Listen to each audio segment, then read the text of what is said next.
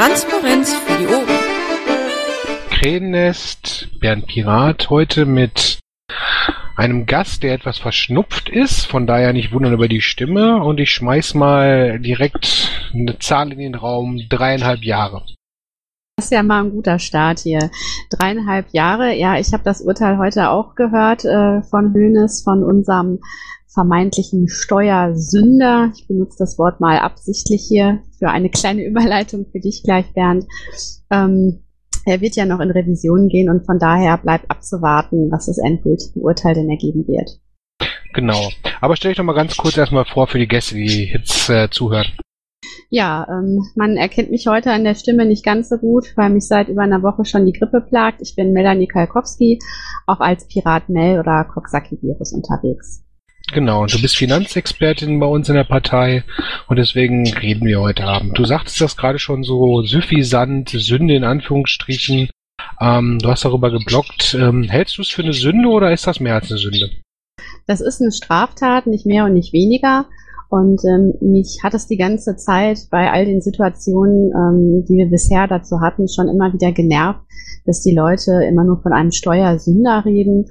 Und deswegen habe ich ähm, einfach mal unter dem Blog Ihr Sünderlein Comet an dem Wort einfach mal angefangen zu schreiben, was damit eigentlich assoziiert wird und warum ich es absolut für falsch halte, diesen Begriff zu wählen.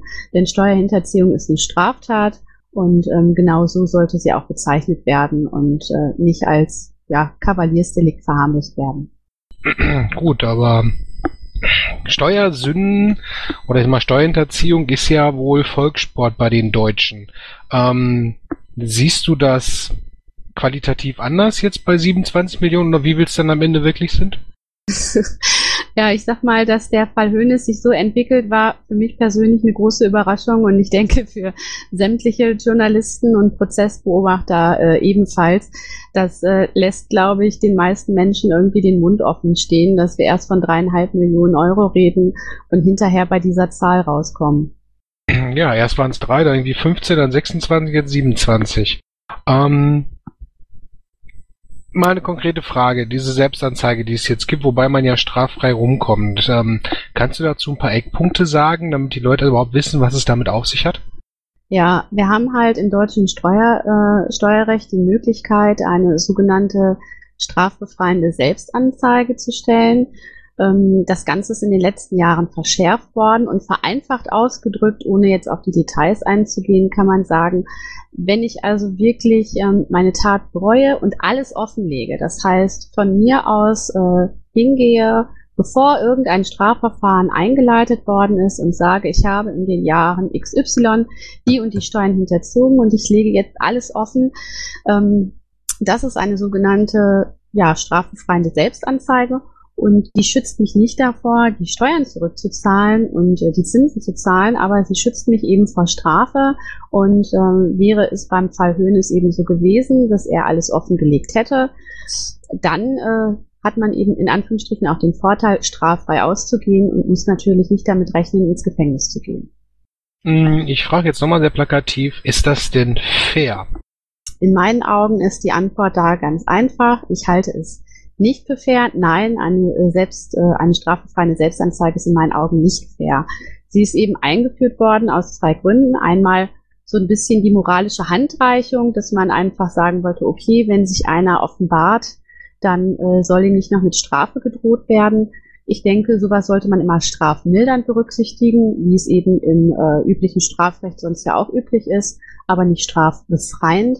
Und ähm, die andere Begründung ist die, die ich persönlich für ganz schlimm und für falsch halte, nämlich die, dass man der Meinung ist, man würde sonst nicht darauf kommen, diese Steuereinnahmen, diese Steuerquellen erschließen zu können. Und ähm, das kann in meinen Augen nicht die Begründung dafür sein, dass ich die Selbstanzeige aufrechterhalte. Also zu deiner Frage, nein, ich halte es absolut für nicht fair. Gut, ähm, was sollte man denn anders machen im Steuerrecht?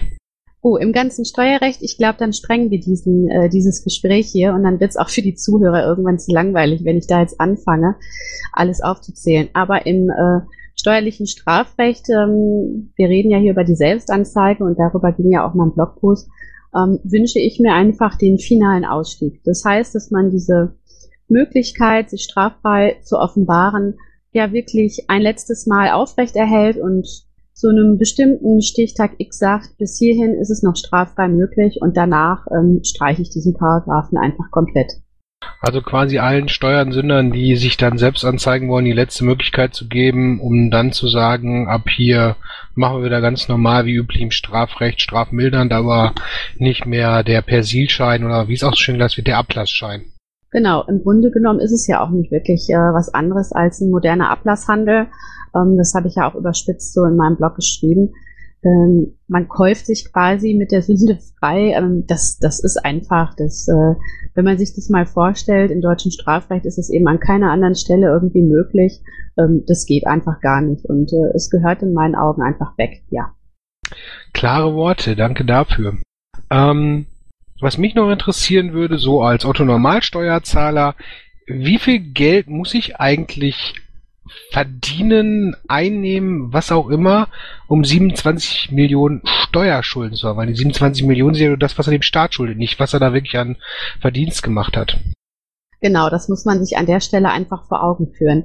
Wobei ich die ganze Neiddebatte, die jetzt um, die sich um diese Millionen rankt, ähm, für nicht sehr zielführend halte ähm, weil ich einfach denke, es ist egal, ob ich jetzt 27 Millionen hinterziehe, 3 Millionen hinterziehe oder 100.000 Euro hinterziehe.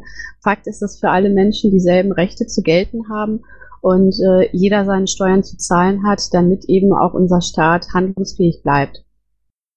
Ähm, wie beurteilst du denn die dreieinhalb Jahre? Sind die, man hat ja mal gesagt, prominenten Bonus oder ähm, jemand dann auch wirklich mal äh, hinhängen als als als äh, exemplarische Bestrafung? Diese 3,6 Jahre, äh, drei dreieinhalb Jahre, ähm, sind die fair? Sind die angemessen? Wie, wie siehst du das?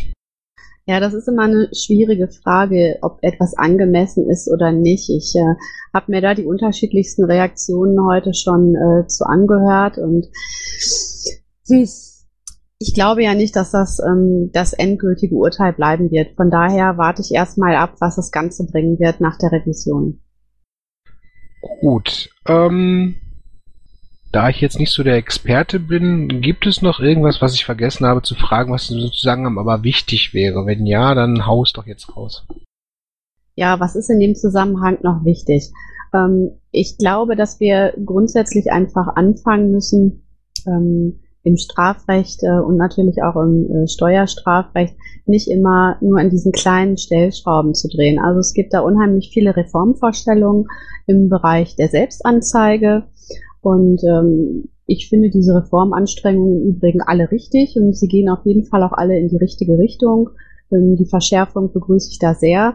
Aber es reicht eben nicht, wenn wir immer nur an so kleinen Stellschrauben drehen. Und ich persönlich würde mir einfach mal wünschen, dass wir in bestimmten Bereichen mehr die klare Kante zeigen. Und in diesem Bereich wünsche ich mir ganz einfach, dass wir da die Selbstanzeige endgültig, also final abschaffen.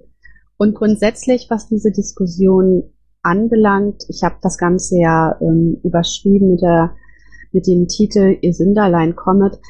Was mich an der ganzen Diskussion bisher gestört hat, egal welchen Sender ich dazu eingeschaltet habe, ist einfach die Verquickung von Themen, die sich nicht vermengen lassen. Das heißt, es wird über Herrn Hönes gesprochen, ähm, heute Abend gibt es dazu zum Beispiel einen Brennpunkt, wo ich mich frage, warum haben wir dazu überhaupt einen Brennpunkt? Warum dominiert dieses Thema so sehr zum Beispiel auf unsere öffentlich-rechtlichen Medien? Ähm, und es ist jetzt ein Thema, ja, es ist in den Medien und dann wird noch nicht einmal über das eigentliche Problem gesprochen, sondern es wird gesprochen über die Selbstanzeige. Es wird gleichzeitig vermengt mit dem Thema Steuervermeidung, es wird vermengt mit dem Thema Steuerverspendung.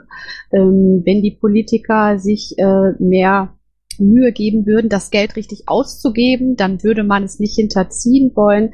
Es wird weiter verquickt mit dem Thema Steuer-CDs und äh, bis hin zum Thema Steuerabkommen mit der Schweiz. Und da würde ich mir einfach mehr wünschen, dass das nicht so miteinander vermischt wird, sondern dass man sich die einzelnen Problemfelder auch direkt anschaut, ohne immer abzulenken. Ja, das war jetzt eine sehr ähm, ein, ein ganz langer Bandwurm-Gedanke. Ich hoffe, es konnten mir alle da folgen. ich hoffe auch. Ähm, aber allein dieser Satz am Ende zeigt ja schon, dass das Steuern Steuerstrafrecht, Steuerrecht und so weiter und so fort ein riesengroßes ähm, Kapitel ist, dass man nicht, äh, ja, ich sag mal, in so fünf, sechs Minuten Podcast betrachten kann. Ähm, wird es da demnächst auch mal von dem äh, AK Wifi ähm, vielleicht eine Podiumsdiskussion geben oder sowas, wo das äh, besprochen wird? Also der AK Wifi, da muss man ganz ehrlich einfach zugeben, dass wir wieder auf eine kleine auf eine kleine Gruppe aktiver zusammengeschrumpft sind und wir haben uns jetzt erstmal bis Ende Mai fest vorgenommen, ähm, da lokal die Leute vor Ort zu unterstützen. Das heißt, ähm, dass wir uns da teilweise auch mit kommunalen Themen auseinandersetzen und einfach ja für die einzelnen Regionen Unterstützung anbieten. Und von daher werden äh, diese Sachen auf Landesebene erst ab Juni wieder angepackt werden, damit dann auch die Manpower dafür da ist. Gut, ihr habt es gehört. Ähm, wenn ihr auf Kommunalebene da Fragen oder Hilfe braucht, könnt ihr euch an den AK Wifi wenden. Und, und ich werde gerne. Übrigens, äh, ich mache noch ein wenig Werbung. Jeden ersten, dritten und fünften Donnerstag sind wir ab 20 Uhr im Mumble für euch da. Und ansonsten stehen Axel und ich euch auch jederzeit so gerne ähm, für Rückfragen zur Verfügung. Genau, und ab Juli komme ich dann, Juni, Juli komme ich dann nochmal auf euch zu, dass wir die anderen Sachen mal anpacken. Sehr gerne. Mel, vielen, vielen Dank, dass du dir heute Abend trotz deiner Erkrankung die Zeit genommen hast und ich wünsche dir gute Besserung. Danke, Bernd. Immer wieder gerne. Bis bald. Intro und Outro Musik von Matthias Westner. East meets West unter Creative Commons.